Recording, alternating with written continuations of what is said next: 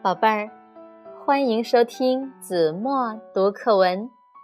今天我要为大家读的是三年级上册第二十九课《炎帝创世》。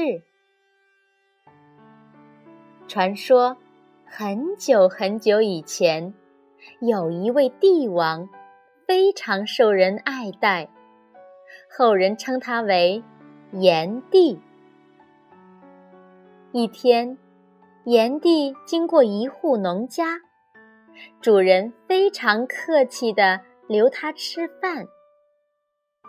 饭桌上摆满了各种谷物和蔬菜。主人抱歉地说：“家里只有这些吃的，要是有肉就好了。”炎帝关切地问：“那你们常年只吃这些东西吗？”主人叹了口气说：“我们只会种庄稼，不会打猎，也不会捕鱼，一年到头只能吃这些东西。”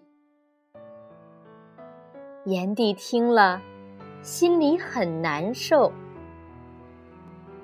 后来，炎帝经过一户猎人家，主人也留他吃饭。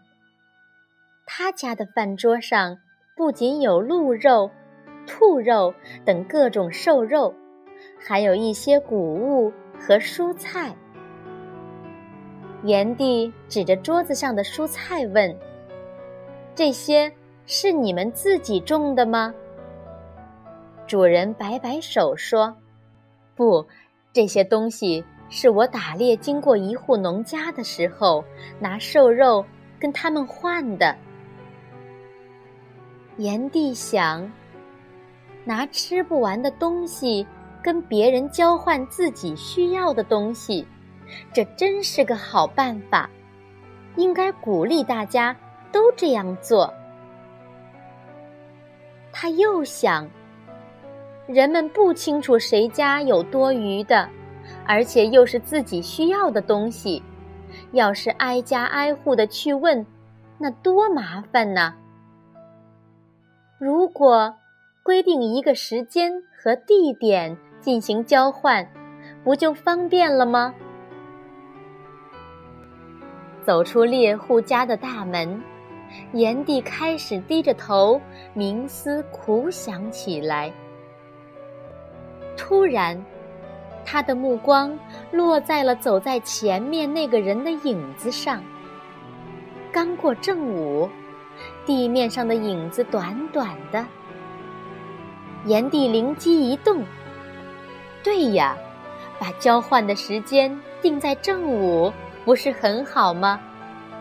这个时刻，人们既容易记住，又有充足的时间赶到交换地点。”交换后，还能在天黑之前赶回去，真是太好了。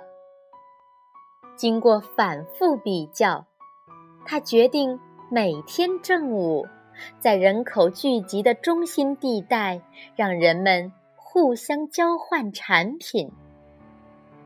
他把这想法告诉了人们，人们听了欣喜万分，奔走相告。从此，每天正午的时候，人口聚集的中心地带就人来人往，川流不息。人们挑的挑，背的背，扛的扛，从四面八方赶来。大家拿出自己多余的产品，换回自己需要的东西，一个个心满意足的回家了。老百姓觉得生活方便多了。炎帝把交换物品的地方称作市，后来农村的赶集就是由此发展而来的。